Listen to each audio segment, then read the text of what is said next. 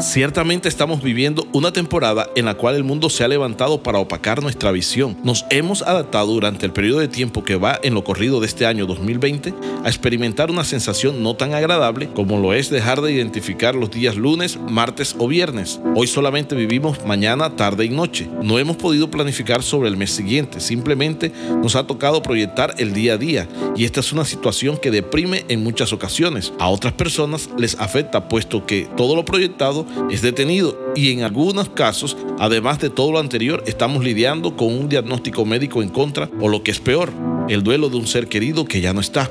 Esto es real. ¿Te has preguntado qué quiere Dios con nosotros en esta temporada? Normalmente los seres humanos nos proyectamos a corto, mediano y largo plazo. Nos enfocamos en lo que deseamos para nuestras vidas. Así cada año que termina reflexionamos en el hecho de lo que pasó y levantamos la visión para aquello que deseamos para el año entrante. Visionamos, soñamos, nos ponemos metas para alcanzar ciertos propósitos en el año por venir. En otras ocasiones tenemos ciertos sueños por alcanzar a cuatro o cinco años, como lo puede ser la construcción de una vivienda, lograr la estabilidad de un emprendimiento o finalizar la universidad. En fin, según la proyección que llevamos, nos preparamos para alcanzarlas. Y es allí donde nos despertamos cada mañana enfocado en aquello que a la distancia del tiempo lograremos.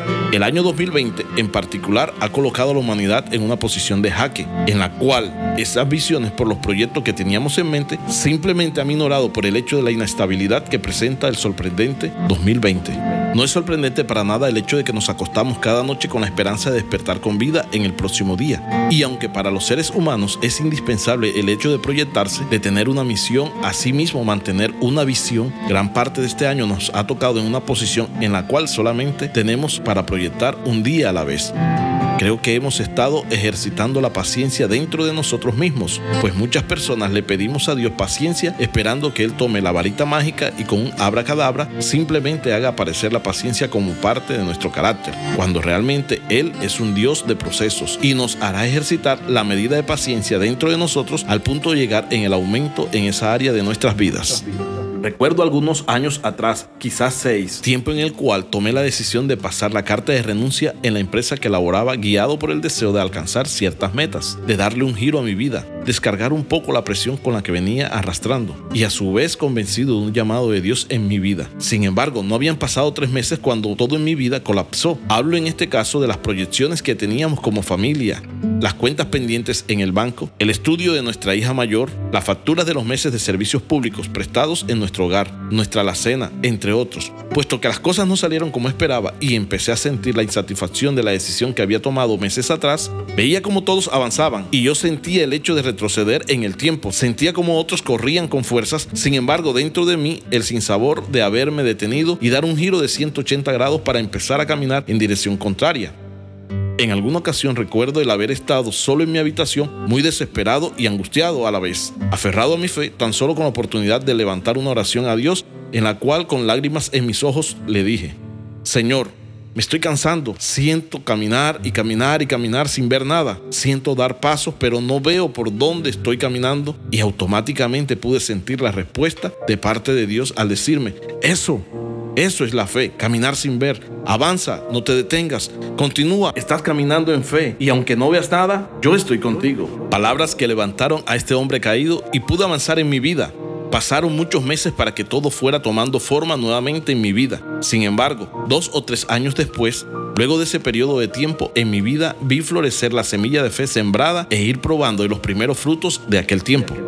Y aunque esta temporada no es diferente, he pensado en los últimos días que muchas personas nos encontramos en esa posición de acostarnos y levantarnos al día siguiente sin una visión clara, solamente dando pasos aún sin ver, quizás con tantas deudas en los bancos, arriendos por pagar, facturas vencidas, servicios suspendidos, prácticamente una economía a punto de colapsar, rupturas en el alma, en muchas ocasiones un gran quebranto de salud y lo que es peor, sin tener a dónde ir o con quién desahogarnos. Aún así, en medio de todas las cosas, me atrevo a decirte que es tiempo de confiar en Dios, pues el salmista decía, levanto mis ojos a los montes, ¿de dónde vendrá mi socorro? Pero añadió, mi socorro viene de Jehová que hizo los cielos y la tierra.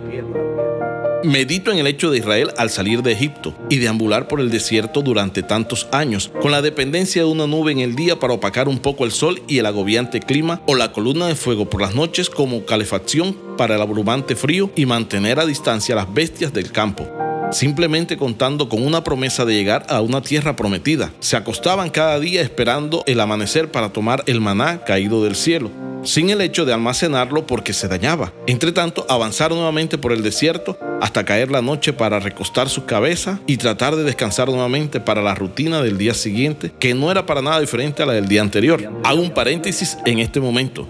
Sé que nosotros los mortales somos dados al hecho de tener el control de todo lo que ocurre en nosotros y nuestro derredor hasta donde sea posible. Y cuando sentimos no poder controlar las situaciones, nos desesperamos y es algo con lo que batallamos. Pero no es sencillo entender que jamás hemos tenido el control sobre nada que todo el tiempo hemos sido dependientes de Dios, pero en nuestra limitación humana razonamos y consideramos tener controlada todas las situaciones. Olvidamos la soberanía con la que Dios opera en nuestras vidas. Cierro paréntesis con eso y avanzo en la historia de Israel durante su peregrinaje por el desierto. Se cansaron, murmuraron, desearon volver atrás, se levantaron contra Moisés como líder y muy probablemente llegaron a dudar en el hecho de que existiera esa tierra prometida. Hoy la historia nos muestra todo un panorama de aquellos tiempos. Para muchos es de agrado enseñar sobre este acontecimiento. Sin embargo, si nosotros estamos desesperados por lo que ha acontecido durante este año, no quiero imaginar el hecho de vivir 40 años en la misma situación. Acostarnos simplemente a esperar y despertar y entrar en el ciclo repetitivo. Inicié con una pregunta. Te invito a pensar por un momento en algo, por lo que te preguntaré nuevamente. ¿Has notado en esta temporada el favor de Dios en tu vida? Por otro lado, recuerdo un episodio bíblico y con él cómo el profeta Elías pudo ser alimentado por una viuda que solamente tenía un puñado de harina y un poco de aceite para preparar unas tortillas en medio de una sequía que produjo una hambruna en la temporada en la que Elías pudo caminar sobre el planeta Tierra. Sin embargo, era una temporada muy similar a la que podemos estar viviendo hoy, pero me sorprende ver cómo Dios no abandona realmente al ser humano. Hoy quizás estamos confundidos, endeudados, enfermos, con sistemas colapsados, con sueños engavetados, pero en medio de todo, Dios tiene el control de todo lo que se está moviendo. No es un mensaje de motivación personal el que quiero compartir contigo. Realmente lo que deseo en el fondo de mi corazón es poder enfocarte a que sigas confiando y que sigas creyendo que Dios puede hacer grandes cosas y que aún de la nada fue formado todo lo que existe. Asimismo, de la nada que hay en tus manos, Dios puede hacer grandes cosas a favor de ti. Tienes derecho a sentirte cansado, pero por ningún motivo reniegues del hoy que estás viviendo. Probablemente si me escuchas hasta este momento, puedo decirte que si la visión se opaca en ti, si tus días se han convertido en mañana, tarde y noche, si has dejado de mirar en el calendario para ver si es 20, 10 o 30 del mes 1, 4 u 8, simplemente debes aprovechar este tiempo para encontrarte primeramente contigo, con los de tu casa, con las personas que amas y con Dios, por supuesto. Ahora bien, si los judíos que perseveraron hasta el final lograron entrar en la tierra prometida, luego del tiempo que les tardó caminar por todo el desierto, pero se reinventaron, se sostuvieron, se mantuvieron y avanzaron, Asimismo como lo fue en la temporada de hambruna en el tiempo del profeta Elías, no desmayaron. En aquella temporada la viuda que sustentó el hambre de Elías por un momento pudo ver cómo nada le faltó y Dios no permitió que pereciera ella y su hijo. Hoy quiero compartirte en este mensaje de fe la oportunidad de permanecer un tiempo más confiando en que Dios vendrá en tu socorro y la visión que tienes se aclarará. Esta temporada tiene fecha de vencimiento y podrás levantar tu mirada prontamente y darte cuenta cómo nuevamente empezarás con más fuerzas.